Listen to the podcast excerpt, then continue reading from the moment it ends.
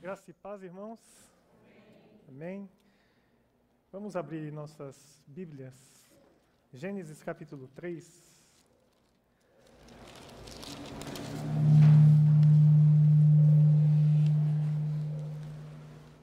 É muito bom estar aqui, estar com vocês presencialmente. É muito bom estar com você aí ah, na internet que está nos assistindo nesse instante. Nós queremos dar prosseguimento à nossa série de mensagens sobre virtudes. Até esse momento, nós falamos sobre virtudes baseadas nos frutos do Espírito, aquelas manifestações do Espírito Santo em nós. As próximas virtudes que nós vamos trabalhar são questões como se fossem roupas que nós vestimos. Uma dessas roupas que nós vestimos é a honestidade. Para que serve uma roupa? Para cobrir o nosso corpo, para cobrir a nossa intimidade. É por isso que honestidade é a guardiã do caráter. Nós temos um caráter, nós temos uma essência. E essa essência que nós temos, ela pode ser corrompida. Ela pode ser corrompida. A Bíblia tem aquele ditado popular e o próprio Salomão fala sobre isso. Diga-me com quem você anda e eu vou dizer quem você é. Porque onde nós vamos, as pessoas colam coisas em nós. Essa coisa que a pessoa cola em nós chama-se influência. Você vai se relacionar com qualquer pessoa, irremediavelmente você vai ser influenciado por ela ou ela vai ser influenciada por você.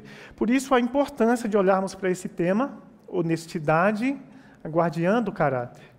Aí eu convido você a pensar sobre o seu dia a dia, as pessoas com quem você anda, as compras que você faz. Quando fala de honestidade, a primeira coisa que vem na cabeça da maioria das pessoas é dinheiro.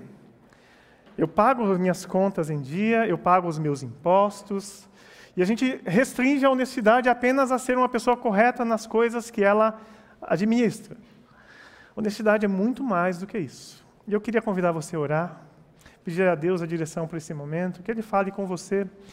Ele falou bastante comigo e eu gostaria que Ele me desse condições de transmitir aquilo que Ele falou para mim, para você. Assim como impactou minha, me confrontou, impactou a minha vida, eu gostaria que fosse assim com você e com você aí de casa também. Então, abre o seu coração. Seja livre disso. Seja livre para ser confrontado. Se a palavra te confrontar, não pensa que é para o outro. Também é para o outro, mas é para você também. Nós estamos aqui para sermos alimentados, alimentados pela palavra de Deus. Amém? Senhor Deus, nós te, agradecemos por esse momento inicial, ó Pai, de culto, onde louvamos o Teu nome, adoramos o Teu nome. Conforme a Lígia ministrava aqui, Pai, os nossos medos são levados pelas Tuas mãos. Hoje falaremos também de medo, ó Pai. Esse medo de ser rejeitado, esse medo, Senhor Jesus, de ser julgado, esse medo de ser condenado, esse medo de ser deixado de lado. Nós queremos falar de honestidade. Honestidade é uma revelação do nosso caráter, protege o nosso caráter. Pai, se há em nós, e nós sabemos que há sim, coisas que não te agradam, assim como o salmista diz, Pai, sonda o nosso coração. Vai lá no fundo e nos incomoda. Nos dê, Pai, sanidade para enxergar aquilo que nós não queremos enxergar em nós mesmos. Porque a verdade é o que nos liberta. Entrar em contato com essa verdade pode transformar a nossa vida, pode transformar a nossa essência pode transformar o nosso caráter, que pode estar sendo corrompido pelas amizades, pelas escolhas que temos feito em nossas vidas. Por isso, Pai, eu me escondo atrás da tua cruz. Me coloco como todos nós aqui, Pai. Queremos ouvir a tua voz falando ao nosso coração, ministrando ao nosso coração. Tenha liberdade, Pai, com os que aqui estão e com todos que ouvirão essa mensagem. Onde essa mensagem for pregada, Senhor Jesus, que ela alcance os corações e ela não volte para si vazia. Ela encontre lugar para florescer, para frutificar, Pai. Em Teu nome que oramos e te agradecemos. Amém. Amém, queridos. O tempo está mudando, a nossa voz vai dando um probleminha. Mas vamos lá. Honestidade, aguardiando o caráter. O texto que nós separamos é uma experiência de Adão e Eva com a serpente. Essa serpente nós sabemos que é o inimigo das nossas almas. E a Bíblia fala que ele anda em derredor. buscando a quem ele possa tragar. Então, o tempo todo você vai ter uma companhia. Uma divina que está dentro de você e uma externa que é o inimigo das nossas almas, que ele não descansa até ele destruir você, até destruir a sua família. Mas está ao nosso derredor, porque ao nosso redor estão os anjos do Senhor nos guardando. O anjo do Senhor acampa-se ao redor daqueles que o temem. O nosso Deus está nos protegendo, o nosso Deus está nos dando condições de enfrentar a vida, enfrentar o mundo, mas Satanás ele continua trabalhando ele não desiste. E assim começou, lá no início da história, começou esse trabalhar de Satanás. Diz o texto de Gênesis capítulo 3, versículos de 1 a 3. A serpente era o mais astuto de todos os animais selvagens que o Senhor havia criado. Certa vez ela perguntou à mulher: Deus realmente disse que vocês não devem comer do fruto de nenhuma das árvores do jardim? Aqui ela estava testando o conhecimento da Eva, né? E na sua honestidade, quando a sua honestidade for ser provada, a primeira coisa que vai ser feita é provar se você tem conhecimento do que você quer passar.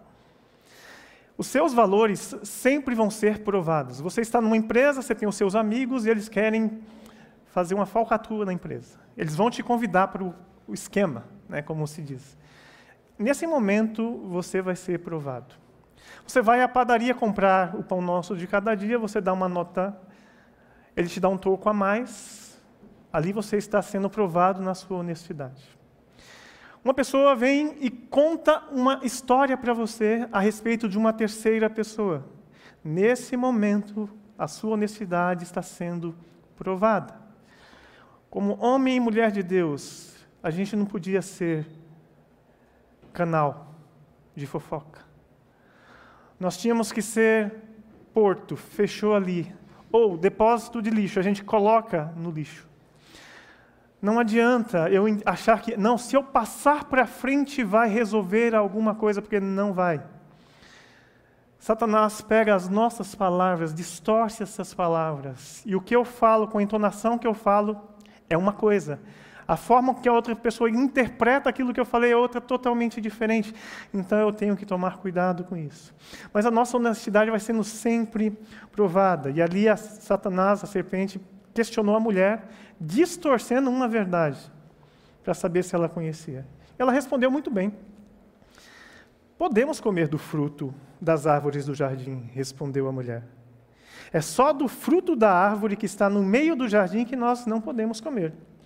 Deus, o nosso Criador, ele disse. Eu queria lembrar para você que Deus disse bastante coisa para nós, não, não, disse? Desde que você se converteu, você não já ouviu muita coisa de Deus? Pode, não pode, é saudável, não é saudável, vai, não vai. E não é uma questão de Deus, ah, Deus é estraga prazeres. Ele quer colocar um monte de regra para a gente não fazer. Crente é cheio de colocar regra para a gente fazer, porque eles não querem que a gente tenha prazer. Não, Deus ele é especialista em nos dar todo o prazer. O plano original de Deus é cheio de prazer para nós. O nosso corpo foi feito cheio de sensores para nós experimentarmos N tipos de prazer. É que a gente quer fugir da responsabilidade do nosso prazer. Continuando aqui. Deus disse: Não comam e nem sequer toquem no fruto daquela árvore. Se o fizerem, vocês morrerão. Nós temos um caráter. Você conhece o seu caráter? Se eu perguntar e entrevistar para você, se eu fizer três perguntas para você, essas três perguntas podem revelar o seu caráter. Você está disposto a saber, a, a, a, falar assim, não, pode perguntar que aqui é zero bala, 100%. Se você perguntar, eu vou responder, você vai ver que eu tenho um bom caráter. Você tem essa segurança? O tempo todo a vida vai provar esse seu caráter. O tempo todo vai perguntar para você sobre o seu caráter. E se você não tem honestidade como guardiã, como protetora, como valor na sua vida, o seu caráter vai ser corrompido. E quando esse caráter é corrompido, o que, que ele faz com honestidade? Tira as vestes e aparece a nossa nudez. Aparece aquilo que a gente não quer que ninguém veja. Mas tem alguém que vê tudo. Ainda a palavra não chegou aos meus lábios. Ele já conhece. Continuando no texto, Satanás pegou e começou a conversar com Eva. E se tem uma coisa que a gente não pode fazer, é conversar com o diabo, bater papo com ele. Porque a Bíblia fala que ele é o pai da mentira, então ele só vai contar mentiras. Então você que está com a autoestima abalada, ele fala assim para você: você é um nada. Você não serve para nada. Você já tentou tantas vezes, porque você vai tentar de novo? Fica no seu lugar. Você é um derrotado. Lembra que eu falei que Deus disse algumas coisas? E ele diz que eu sou mais do que vencedor. Ele diz que nada pode me separar do amor dele. E isso é a verdade contra a mentira do diabo. Então eu tenho que pegar isso como verdade e usá-la como minha guardiã. A verdade é a minha guardiã, para que eu não seja tragado por Satanás, que está o tempo todo. Você não é competente o suficiente. Eu luto com baixa autoestima. Uma das minhas áreas de recuperação no CR é baixa autoestima. Quantas e quantas vezes eu ouvi lá no fundo da minha alma assim: o que, é que você vai fazer lá na frente? Você não tem capacidade para isso. Quantas vezes eu terminei de pregar aqui, alguém chegou para mim e falou assim: foi uma, a sua, a sua pregação foi muito ruim. Eu ouvi isso. Não foi uma vez, foram várias vezes. Eu posso ouvir isso terminando esse culto. Também. Por quê? Eu vou ser provado, querido. Eu vou ser provado. E quando eu sou provado na minha autoestima, na minha imagem, eu tenho que correr para a cruz. Quem me diz que eu sou um filho amado? Não são apenas os meus irmãos e irmãs. Quem me diz que eu sou um filho amado é o próprio Deus. Ele falou assim: Eu amo tanto você, mas tanto você que eu morri por você. Não merecia. Mas Deus não joga na cara e fala assim: Você não merecia. Eu não merecia, mas Ele fala assim: eu te amo. Isso que te importa. Siga comigo. É claro que vocês não morrerão, diz a serpente à mulher. Deus sabe que no momento em que comerem do fruto, seus olhos se abrirão e, como Deus, conhecerão o bem e o mal. O valor foi distorcido na mente da mulher.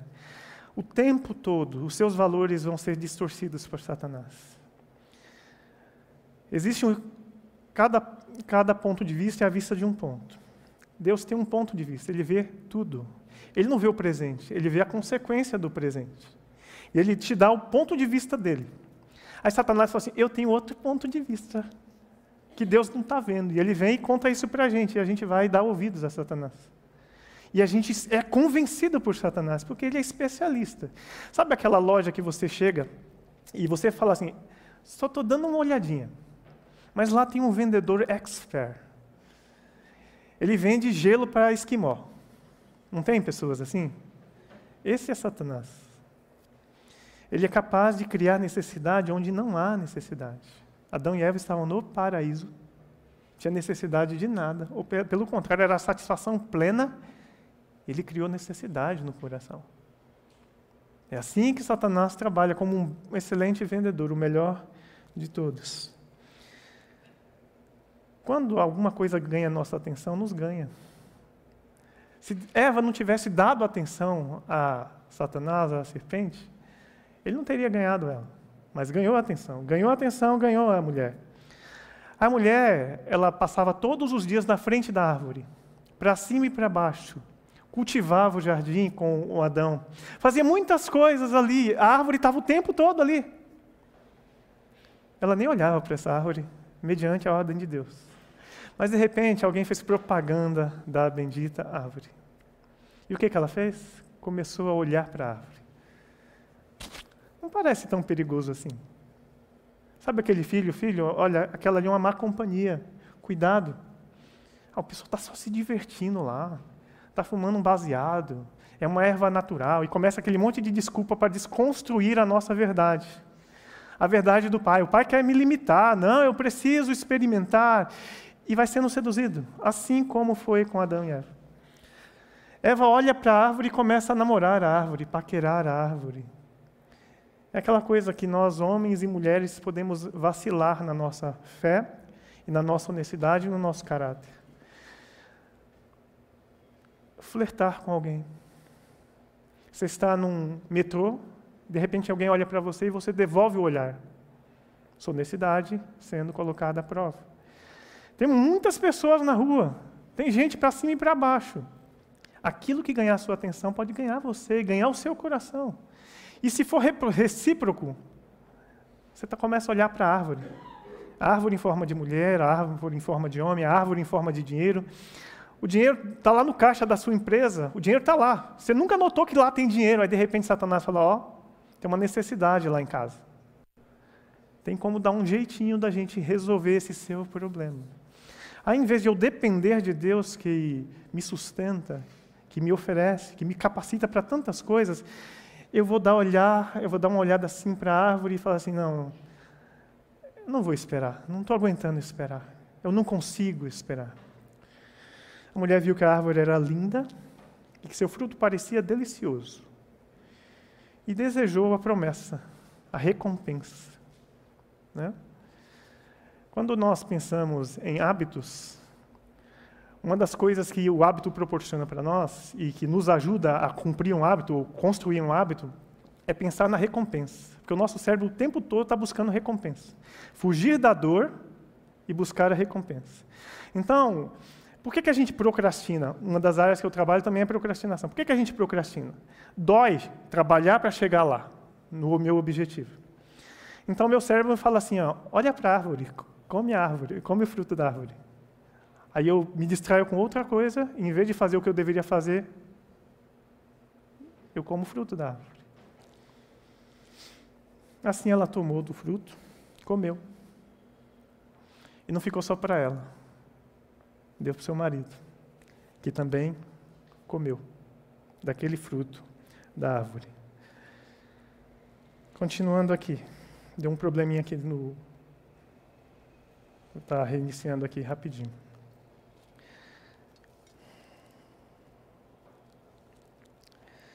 Versículo 7. Os olhos dos dois se abriram e perceberam que estavam nus.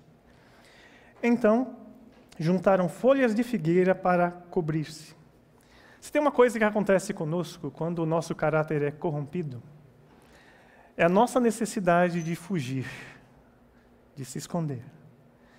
O pastor Júnior estava falando das diferenças lá da universidade, e a primeira coisa que a gente se esconde é de nós mesmos a gente começa a se esconder de nós mesmos, da nossa realidade. Eu não sei encarar esse problema que eu mesmo arrumei para mim. Então eu acho que a alternativa para mim mesmo é fingir que ele não existe. Sabe aquele, aquela cortina que eu precisava arrumar lá em casa? Quebrou lá o, o, pedestal dela lá. E eu cheguei em casa, vi que estava quebrado, falei, puxa, eu tenho que quebrar, tenho, tenho que arrumar. Aí, porque eu estava pensando em arrumar ali, eu me distraí com uma outra coisa. Porque eu distrair de arrumar a cortina, ela deixou de estar quebrada? Não. A gente se distrai com tantas coisas que aquilo que realmente é importante fica em segundo plano na nossa vida. A gente vai deixando para depois. E lá passa um dia, dois dias, três dias, seis meses, a cortina no mesmo lugar, na mesma condição que eu deixei. Assim, Adão e Eva fizeram uma coisa que a gente sempre faz: buscaram algo para esconder a sua vergonha, a sua nudez. Ninguém pode saber que eu fiz uma falcatrua na empresa. Ninguém pode saber que eu não sou tão honesto como eu prego que sou. Ninguém pode saber a minha verdadeira essência. E o que, é que acontece quando eu cultivo a mentira na minha vida? Eu vou me deteriorando. Eu vou me destruindo aos poucos. Um dia de cada vez, uma coisa de cada vez. E é isso que o texto nos apresenta. Os dois, os olhos dos dois se abriram e eles perceberam que estavam nus. Juntaram-se folhas de figueira para cobrir-se. Ouvindo o homem e sua mulher os passos do Senhor Deus que andava pelo jardim, quando soprava a brisa do dia, esconderam-se da presença do Senhor entre as árvores do jardim. Primeira pessoa que eu me escondo é de mim mesmo, segunda pessoa que eu me escondo é de você, e aquele que não tem como esconder, eu tento esconder dele também. E eu me escondo de Deus. Quantas pessoas, ao se converterem, elas têm uma ideia errônea que é assim, eu me converti, virei 100%, virei super crente, e eu estou andando bem, abandonei várias coisas, não fumo mais, não bebo mais, não isso mais, e de repente, num deslize, ele cai. Aí, porque caiu, ele fica aflito. Ele se esconde. Ele pensa: como é que eu vou encarar os meus irmãos da igreja? Como é que eu vou encarar Deus? Eu não tenho nem coragem de orar. Sujo do jeito que eu fiquei, não tenho coragem de orar. E o nosso Deus é especialista em nos ensinar a lidar com as nossas verdades. E eu quero adiantar para os irmãos que nós temos uma séria dificuldade em lidar com a verdade. Quer ver um exemplo? E é por isso que a gente está trabalhando a questão da honestidade. Nós temos amigos. Para que, que serve um amigo? Para nos ajudar a enxergar aquilo que a gente não enxerga. Só que nós, estamos, é, é, nós somos chamados a geração mimimi. O que é a geração mimimi? Geração de vidro. Se eu confronto algo em você, você rompe a amizade comigo. Se eu aponto algo para você honestamente, você rompe, você se ira comigo, você me, passa a me odiar. Aí o que, que a gente faz? A gente adota uma postura politicamente correta. Eu não vou falar para você a sua verdade, para você não ficar ofendido comigo. Então, se eu falar a verdade, se eu for honesto com você, e preste atenção, a verdade é como um tijolo. Para que serve um tijolo? Edificar uma parede, construir uma casa. Eu posso pegar um tijolo que foi feito para edificação tacar na cabeça de uma pessoa. Posso ou não posso? Assim é o uso da verdade. Eu posso usar a verdade para edificação da vida de uma pessoa, eu posso matar a pessoa com a própria verdade. Por isso que a verdade ela precisa ser dita em amor. Esse é o jeito de Deus de falar a verdade. Ele nunca mente, ele nunca mente, ele nunca omite, ele nos confronta com a verdade. É por isso que às vezes alguém está pregando e é Deus falando, né? E vem assim e vem direto no nosso coração. E porque é Deus que está falando e eu estou aberto para Deus, entra como uma faca de dois gumes, assim, penetra o fundo na nossa alma lá e vai como se fosse uma cirurgia com anestesia, porque o nosso Deus é assim, ele faz em amor. Tanto que o amor dele, ao nos operar nas nossas emoções, é impactante e nos constrange. O amor de Cristo nos constrange, porque ele age exatamente assim.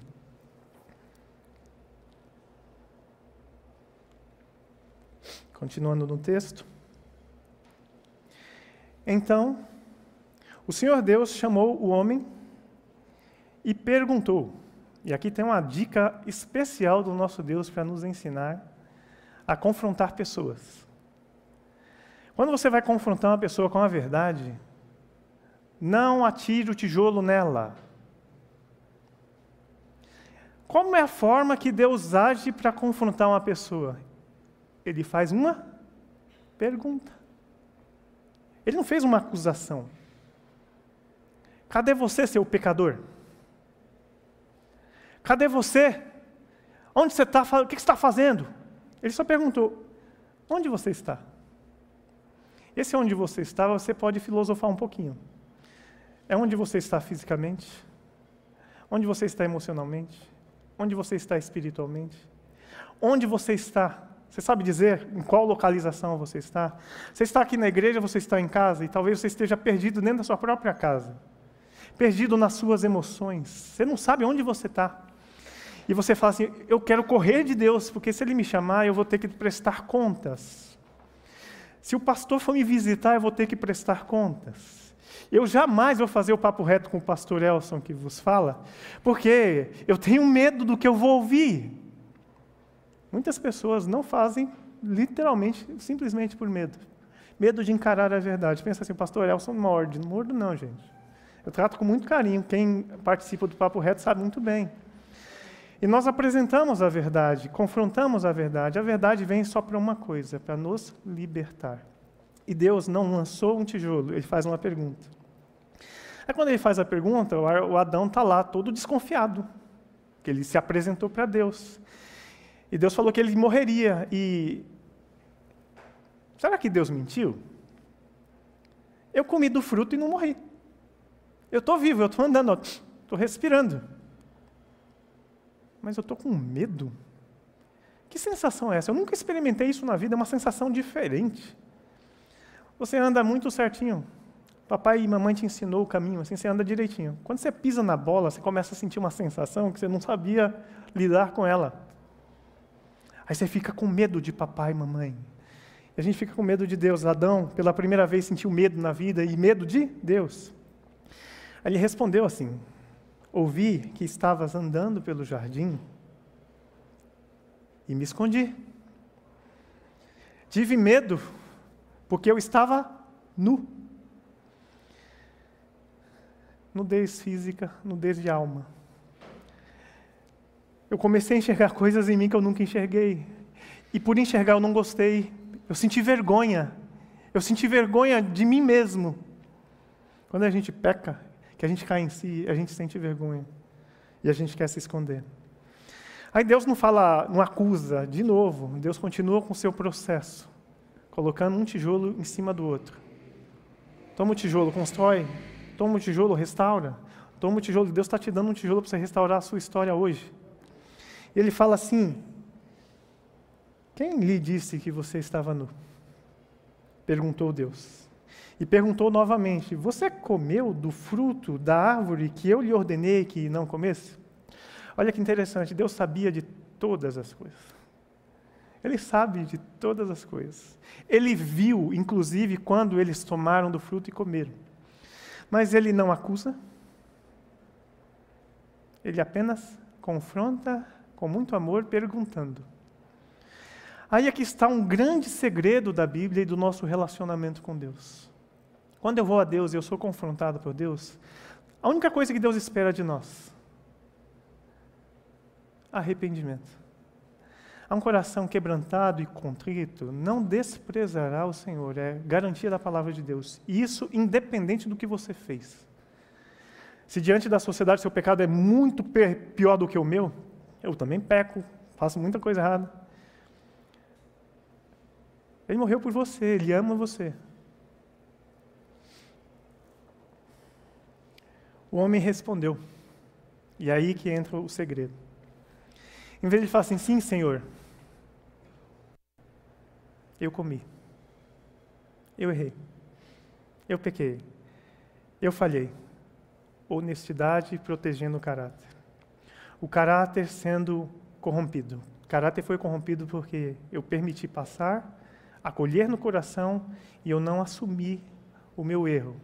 Eu não assumi a minha falta. Adão simplesmente procurou um culpado. E ele falou assim: Foi a mulher que o Senhor me deu.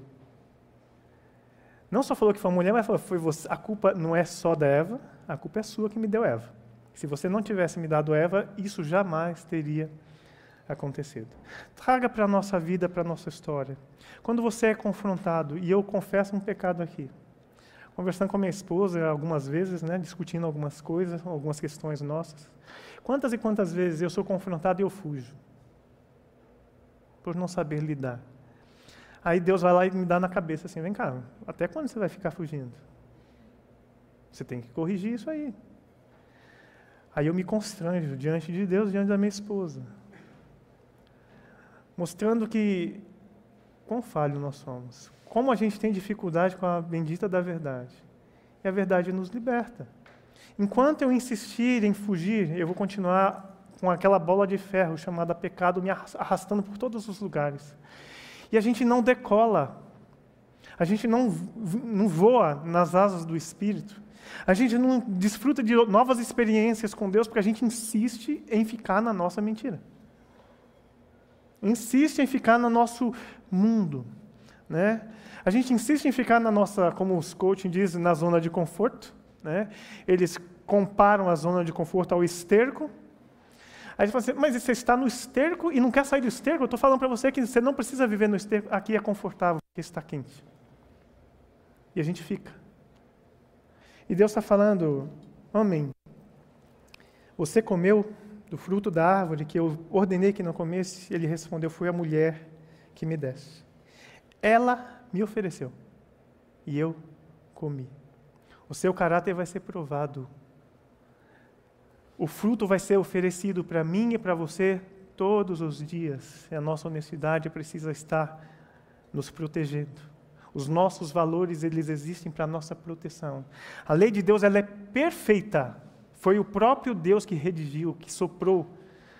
Ela é perfeita para nossa proteção, não para nossa condenação. Nunca foi para nossa condenação. Foi para nossa proteção. Então o Senhor foi conversar com a mulher. Aí ele perguntou para a mulher: Vamos ver se eu consigo salvar a mulher. O que foi que você fez? Ela também procurou um culpado. A serpente me enganou, respondeu a mulher. Foi por isso que eu comi. Se nós formos honestos conosco mesmo, quando nós somos tentados, nós comemos não porque alguém nos ofereceu. Nós temos todo o direito, autoridade vindo do alto, principalmente para dizer não. Eu não sou mais escravo do pecado. O que significa não ser escravo do pecado? Significa que eu posso pecar ou não pecar. Eu tenho a alternativa de dizer não. Você não tem mais poder sobre a minha vida. Enquanto eu era escravo do pecado, o pecado me dominava, me seduzia muito mais fácil. Hoje não. Hoje eu fui regenerado pelo Espírito Santo de Deus. Então eu tenho escolha a fazer e dizer: não, você não tem poder sobre a minha vida.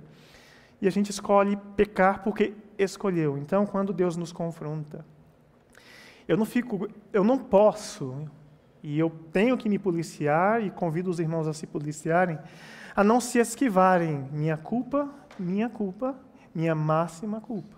Por mais que haja influência externa, a decisão final é minha. Eu não saio do lugar se eu não quiser. Eu tenho livre-arbítrio para isso. A menos que eu entregue minha vida para manipulação de uma outra pessoa e deixe ser totalmente dirigido pela outra pessoa. Eu preciso fazer as minhas escolhas. Então, queridos, a tentação que ela sofreu é a mesma que nós sofremos, ela tem alguns estágios. O estágio número um da tentação é a atenção. Para ganhar você, é só ganhar a sua atenção. Só chamar a sua atenção. Você está na internet e o Facebook é especialista nisso. Você está navegando, de repente vem uma notificação. Você está no WhatsApp e vem uma notificação naquele grupo da empresa, dos amigos da empresa. E ali tem um conteúdo inapropriado para você, porque você tem um valor, aquilo não serve para você mas você é ganho pela atenção. Ah, vou dar só uma olhadinha. Deu uma olhadinha, já ganhou você. Segunda coisa, segundo estágio da tentação é confrontação de valores. Ganhou sua atenção, seus valores vão ser confrontados. Terceiro é a sugestão. Ganhei sua atenção, confrontei sua honestidade, fiz uma sugestão para você, aí entra no seu momento crucial momento da escolha. Eu escolho o que eu vou fazer. Eu fui assediado. Eu fui tentado. O que, é que eu vou fazer em cima disso? Eu vou fugir ou vou ficar? Eu vou enfrentar. Eu sou forte ou sou fraco? Eu faço uma escolha. E dessa escolha eu tenho uma consequência. A Bíblia fala com todas as letras: o salário do pecado é a morte. Morte dos nossos relacionamentos, morte da nossa conexão com Deus, Morte, destruição. Todo pecado gera um tipo de destruição. Morte da sua afeição pela sua esposa, porque você dá sua, devota a sua afeição por aquela que te seduziu, a mesma coisa do esposo. Morte. As mortes vão acontecendo. E termina o ciclo com a fuga. Ou você cai em si e volta para Deus, ou você foge de Deus, foge do confronto. Pergunto para você nessa noite: qual é a sua verdade. Qual é a sua verdade? Mas o nosso Deus é especialista em reconciliação, em nos trazer a honestidade.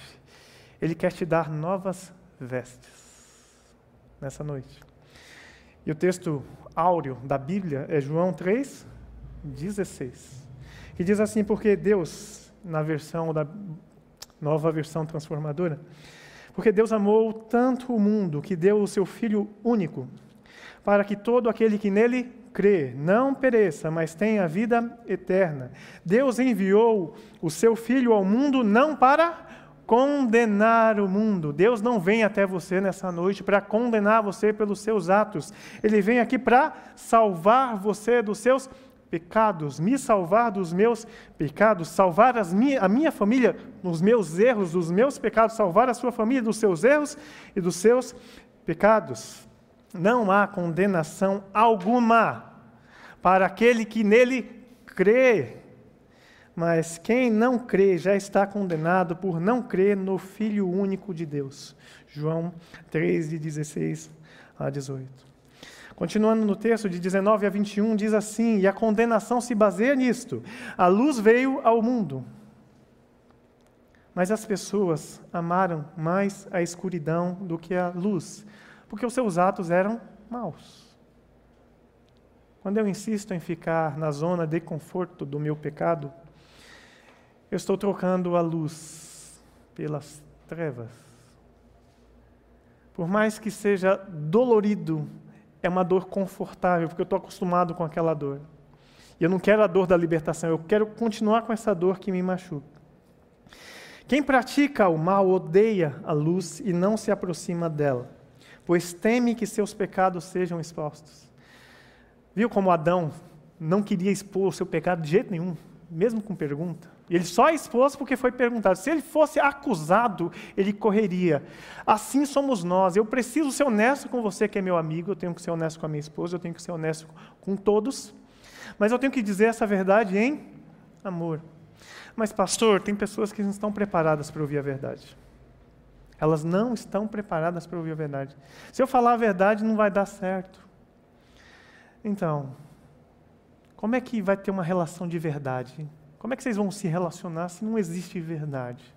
Como é que vai ser uma troca de essências se não existe verdade? Como é que dois vão andar juntos se não há acordo? Amós capítulo 3, versículo 3. Como? Eu preciso encarar a verdade. E quando a verdade foi exposta, a minha verdade foi exposta para mim, eu não tenho de fugir dela, eu tenho que encará-la. E se eu não sei lidar com ela, eu digo para você: me ajuda. Eu não estou conseguindo lidar com a minha verdade sozinho me machuca demais, me constrange demais, me envergonha demais. Eu preciso de cuidado. Mas quem pratica a verdade usa a roupa da honestidade, transparência, sinceridade. Sinceridade é sincera, sem maquiagem. Né? Sabe aquele negócio de filtro de internet? Você vê uma senhora assim de 70 anos, sem ruga nenhuma, né? por causa do filtro da internet. Aí a gente vem aqui para a igreja, veste roupa de crente, sem ruga nenhuma, cheio de filtro, cheio de máscara. E aqui, e o Evangelho de Jesus é um negócio tão fantástico, que é o ambiente onde você poderia ser você quem ser você ser quem realmente você é, sem experimentar nenhum tipo de acusação e condenação. Só perguntas. Você fez? Fez. Vamos remediar isso? Você fez? teve essa consequência, vamos trabalhar né, em cima dessa consequência. Aqui não é um lugar, como dizem aí, a igreja só tem juiz. Não, a igreja não tem juiz, querido. Nós estamos distorcendo o Evangelho. O Evangelho é para nós confessarmos os nossos pecados uns aos outros para sermos curados. Se eu confesso para Deus, eu sou perdoado. Se eu confesso para o meu, eu sou curado. A culpa se vai. Eu sou liberto. Eu ando sem máscara. E você olha para mim, quando eu tirar a minha máscara, você vai ver uma ferida grande. E porque andei muito tempo com a máscara, você não me reconhece mais. Nossa, você está tão desfigurado. Pois é. Se eu tirar a máscara e a ferida for exposta, ao ser exposta, eu ganho a oportunidade de ser curado dessa mesma ferida. Ah, mas as pessoas vão ver que minha, meu rosto está desfigurado. Não, querido, encara isso. É dessa forma que você encontra cura e libertação. Passa-se um tempo, seu rosto é reconstruído pela graça e misericórdia. Você mergulha na graça, a graça te abraça, te acolhe, e Deus vai fazendo a cirurgia. E o coração alegre, que foi transformado, aformoseia o rosto. E você emana aquilo que está no seu interior. O nosso tratamento é interior. Amém, queridos? Continuando, nós temos que pensar, e nos celebrando a recuperação que nós participamos, uma palavra muito utilizada para nós é vulnerabilidade. O que é vulnerabilidade? Eu não preciso ser forte o tempo todo. Não. Eu não preciso mostrar que sei, eu, eu não sei, eu não preciso mostrar que sei de tudo. Tem coisa que eu não sei. Tem respostas que eu não tenho, mas você é o pastor, tinha que ter todas. Não, eu não preciso ter todas as respostas. Você é o pastor, você não deveria ter falhas, não tinha que ter área de recuperação. Eu não só as tenho, como eu trato de todas elas. Ou tento tratar, e estou procurando outras para tratar também. Então a gente precisa aprender esse negócio da vulnerabilidade. Eu peguei um texto de uma autora que diz assim: Nós não somos impenetráveis. Nós não possuímos escudos que nos tornam pessoas perfeitas. Não, inclusive nós cristãos não temos essa alcunha. Ah, mas o Espírito Santo de Deus está em nós, ele está nos transformando dia a dia a imagem de Deus. Sim, é um processo, até a volta de Cristo. Nós não somos pessoas perfeitas e nem pessoas incapazes de sentir dor e sofrimento. Nós sentimos dor e nós podemos dizer: está doendo? Sim. Estou sofrendo? Sim você não precisa dizer na internet para todo mundo, mas você pode ter aquela pessoa, aquele grupo de pessoas em que você abre o seu coração e vomita toda a sua doença interior. Nós somos seres humanos. Amém? Não existe nenhum super homem, super mulher, super mulher aqui, nem um super crente. Eu estou vendo um monte de irmãos, todos iguais, eu e vocês. Por isso que eu me sinto à vontade, por isso que eu posso falar, eu tenho baixa autoestima. E eu sei que você não vai me julgar por isso porque você pode ter também, né? E você que nos escuta pela internet também. Aqui é a casa do Pai, você pode ser quem você é, tranquilamente. E porque eu sou um ser humano, eu convivo com inúmeras emoções. Emoções boas, emoções ruins. Assim como eu tenho paladar, e nesse paladar os sabores azedo, amargo, doce, salgado, assim são as emoções. Tem dia que eu estou extremamente feliz, contente. Porque eu falo assim, as pessoas pensam, ele é feliz, ele está feliz, o tempo todo ele é feliz. Aí, porque eu sou crente, e talvez colocar isso na sua mente, eu gostaria de desconstruir isso para você. Porque você é crente, você tem que estar com um sorriso no rosto o tempo todo. Mentira do diabo.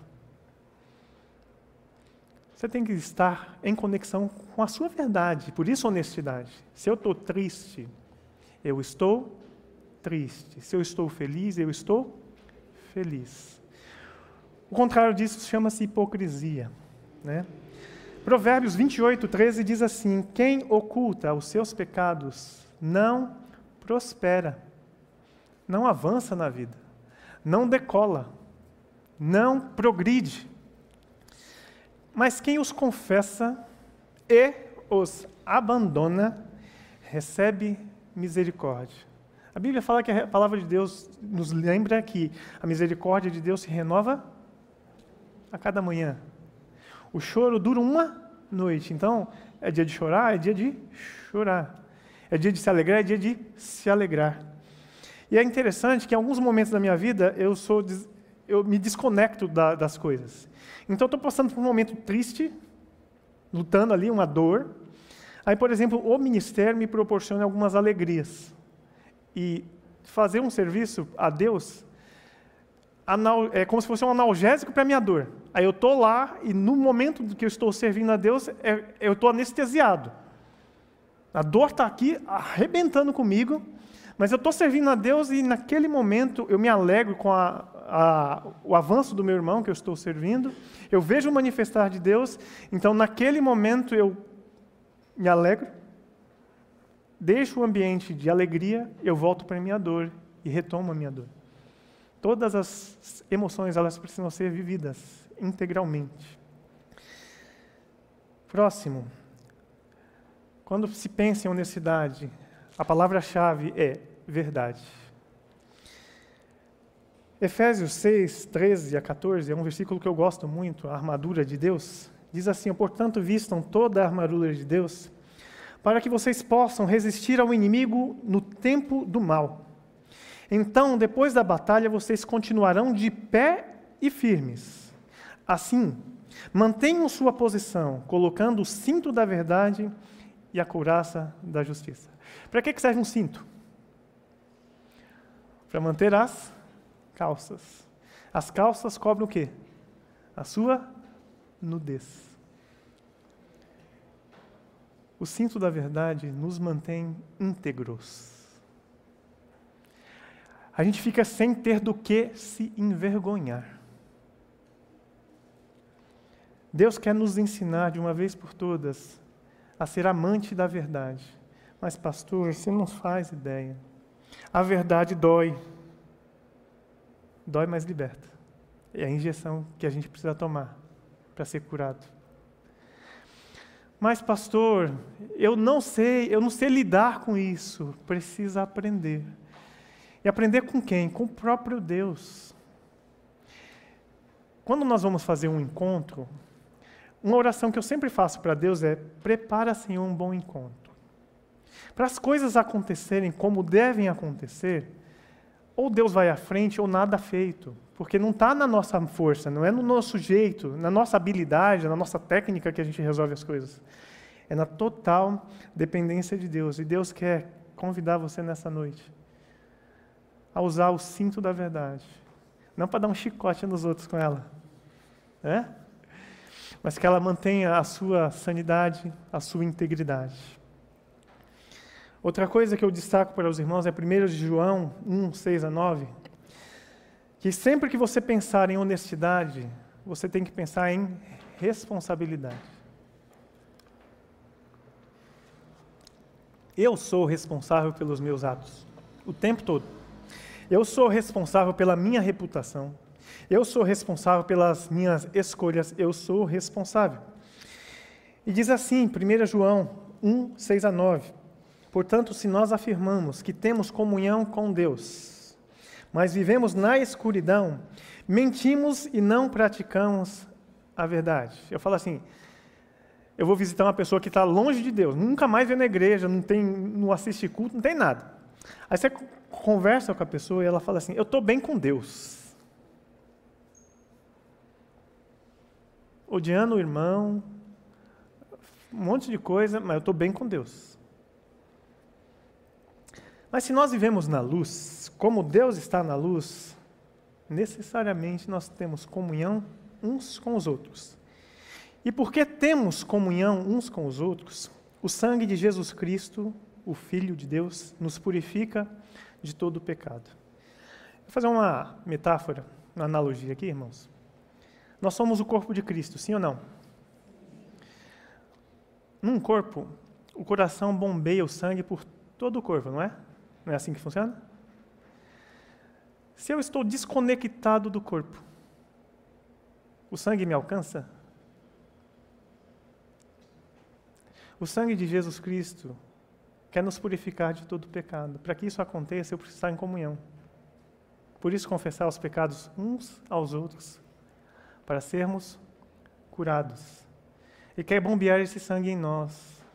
Ele quer que você perceba que o sangue dele é eficaz eficaz para lavar você do seu pecado, da sua injustiça. Se afirmamos que não temos pecados, enganamos a nós mesmos e não vivemos na verdade, mas se nós confessarmos os nossos pecados, Ele é fiel e justo para perdoar os nossos pecados e nos purificar de toda a nossa injustiça. Deus te chamou para viver em retidão. O caminho do Senhor é estreito, estreito. Estão maquiando a Bíblia, gente, para convencer o não crente. Não, vem do jeito que você está, sim, venha como você está. Mas quando você vem aqui, o Espírito Santo de Deus transforma, não é assim. Fica a vida inteira do mesmo jeito, não funciona assim. O caminho é estreito. Lucas 11, 34 a 36 diz assim: o pastor Júnior citou numa outra versão.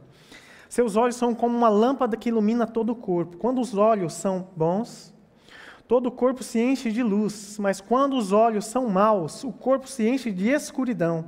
Portanto, tomem cuidado para que a sua luz não seja, na verdade, escuridão. Se estiverem cheios de luz, sem nenhum canto escuro, sua vida inteira será radiante, como se uma lamparina os estivesse iluminando. Deus nos chamou à retidão. Deus nos, chamou à transformação. E eu preciso eh, perceber que a minha cosmovisão determina as minhas escolhas. Se os meus olhos forem maus, eu vou enxergar maldade em tudo. Então eu vou abraçar, eu vou abraçar uma pessoa, eu vejo maldade. Eu vou fazer qualquer coisa, eu vejo maldade. Por isso que muitos são chamados de juízes, porque como cristão, em vez de nós salgarmos o mundo, a gente está julgando com o nosso comportamento, com o nosso olhar. Cuidado com o juízo que você faz de você mesmo. A Bíblia fala que o coração é enganoso, o coração humano é enganoso, corrupto. Quem o conhecerá? Então, às vezes, e muitas vezes, eu vou precisar de uma indicação de fora, de um espelho. Alguém que me aponte algo que eu não consigo enxergar. Queridos, estamos chegando ao final da nossa mensagem e eu queria destacar para você que ser honesto não é ser perfeito. Não é nunca errar. Ser honesto é você reconhecer e reparar os erros, primeiro para você mesmo. Reconhecer, olhar para si, olhar no espelho e falar assim: falhamos, falhei, mas não quero continuar desse jeito. Eu quero mudar. Eu quero mudança. Reparar, reconhecer e reparar os erros a mim mesmo, a Deus e a outras pessoas. Eu e você, infelizmente, nós machucamos pessoas. Machucamos pessoas falando, agindo, ignorando. Diversas formas. E se isso acontece, eu preciso fazer reparação. Um dos processos do Celebrando a Recuperação é nós identificarmos todas as pessoas que nós sabemos que nós ofendemos. Pode ter 20 anos a ofensa, pode. Reconheço, conserto no meu coração e depois vou fazer reparação com essa pessoa. Aí tem um porém, exceto quando fazê-lo prejudicaria ainda mais essa pessoa ou a outros. Por exemplo, eu fui ferir demais uma ex-esposa, machuquei terrivelmente. Aí eu penso, ah, preciso fazer uma reparação com essa pessoa. E eu vou lá, e porque faço a reparação, eu retomo o coração dela para mim. Olha o risco que eu corro. Em situações como essa, não é possível fazer reparação. Então eu tenho que olhar o risco quando for fazer a reparação. Então eu reconheço e reparo os erros a mim mesmo, a Deus, a outras pessoas, aceitando e me responsabilizando pelas consequências dos meus atos. Honestidade é isso, é ser transparente. Enxergar, se propor a enxergar quem realmente você é, quem realmente você se tornou e se submeter ao cuidado. Não basta eu me arrepender. Porque existe uma diferença entre arrependimento e remorso. O remorso te leva para a morte, que foi o que aconteceu com Judas. Judas ele viu a besteira que tinha feito, ele foi lá e foi se enforcar. Pedro também tinha traído Jesus, tinha negado Jesus. Mas o que que Pedro fez? Caiu de joelhos diante de Deus em arrependimento. E quando eu caio em arrependimento, arrepender-se é mudar de direção. Eu estava indo para o inferno, eu mudei de direção. Olhei porque eu vi que lá estava a cruz de Cristo, a luz que ilumina todo homem. Então eu volto para cá e me submeto ao todo o cuidado que o Espírito Santo quer fazer em mim. Aí ele começa a tirar isso aqui não serve para a sua vida, isso aqui não serve para a sua vida, ele vai removendo. E é prazeroso ser liberto. É uma chaga que vai sendo curada. É uma chaga que vai se transformando em pele novamente, perfeita. Porque a obra de Deus em nossas vidas, ela é perfeita.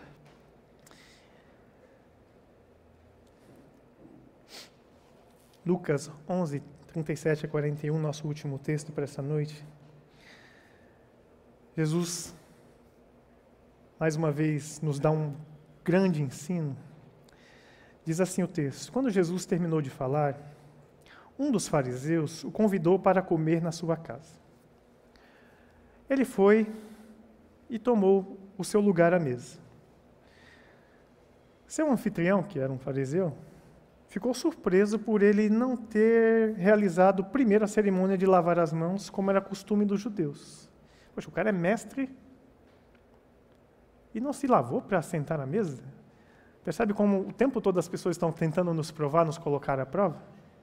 Querer conhecer o nosso valor?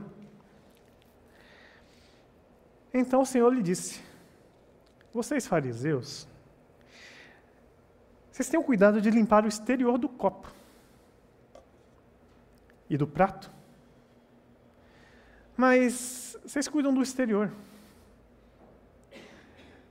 Eu deixei de fazer isso para mostrar para vocês que vocês precisam cuidar do interior. Diante de Deus, queridos, honestamente, aparência não importa. Ele prefere que você venha todo sujo, desconfigurado, por fora e limpo por dentro. O que é estar limpo por dentro? Arrependido. O filho pródigo, quando ele voltou para o pai dele, como é que ele voltou? Todo sujo, ele estava cuidando de porcos, ele comia das coisas dos porcos, ele viu todo imundo. Quando ele correu para o. Quando ele chegou, ele chegou assim, todo humilhado, constrangido, e com aquele discurso ensaiado, eu vou falar para meu pai assim: eu não mereço mais ser seu filho, me trata como um empregado que eu estou satisfeitíssimo. O pai vai lá e o abraça. Sabe por que o pai abraça? Porque ele veio como estava, em arrependimento, em contrição. O pai quer te abraçar nessa noite como você está, você que aqui está e você que está ainda pela internet. O pai quer te abraçar agora. Não importa as vestes que você está me apresentando nessa noite. Não importa se você está ferido, machucado, humilhado. Ele quer tratar você, ele quer curar você, ele quer transformar você. Vocês estão sujos por dentro, cheios de ganância e perversidade, tolos. Acaso Deus não fez tanto o interior como o exterior? Portanto, limpem o interior, dando ofertas aos necessitados e ficarão limpos por completo. O contexto é um pouco diferente, mas trazendo para a nossa realidade. Deus quer nos limpar por dentro. Ele não quer que a gente viva de aparência. A honestidade vai proteger o nosso caráter, vai guardar o nosso caráter. Nós somos representantes de Cristo aqui. Aonde nós fomos, nós somos o bom, espalhamos o bom perfume de Cristo. Só que esse bom perfume ele precisa estar puro.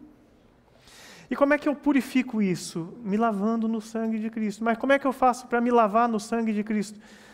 Arrependei-vos, confessai os vossos pecados, e vocês são curados. Baixe a sua cabeça, feche os seus olhos. Se conecte com o seu Pai que te vê em secreto. A orientação de Deus, de Jesus, no momento de nos ensinar a orar, ele falou assim: vá para o seu quarto. Então, nesse instante, você no seu quarto, aí em casa, se conecta ao seu Pai que te vê em secreto. Mas não se conecta de qualquer jeito. Se conecta de verdade. Tira essa veste, tira essa máscara. Essa máscara, ela te engana, ela não protege você de nada. Quem te protege é a verdade, porque a verdade te liberta. Então apresenta-te a Deus nesse instante. Espírito Santo de Deus, a tua palavra foi pregada nessa noite, ó Pai. Quando o Senhor nos viu, quando o Senhor nos encontrou, e talvez Nessa noite o Senhor está nos encontrando sujos, machucados, feridos, mal cheirosos, por causa dos nossos erros, dos nossos pecados. Mas a tua graça está sendo manifesta sobre nós nesse instante, ó Pai.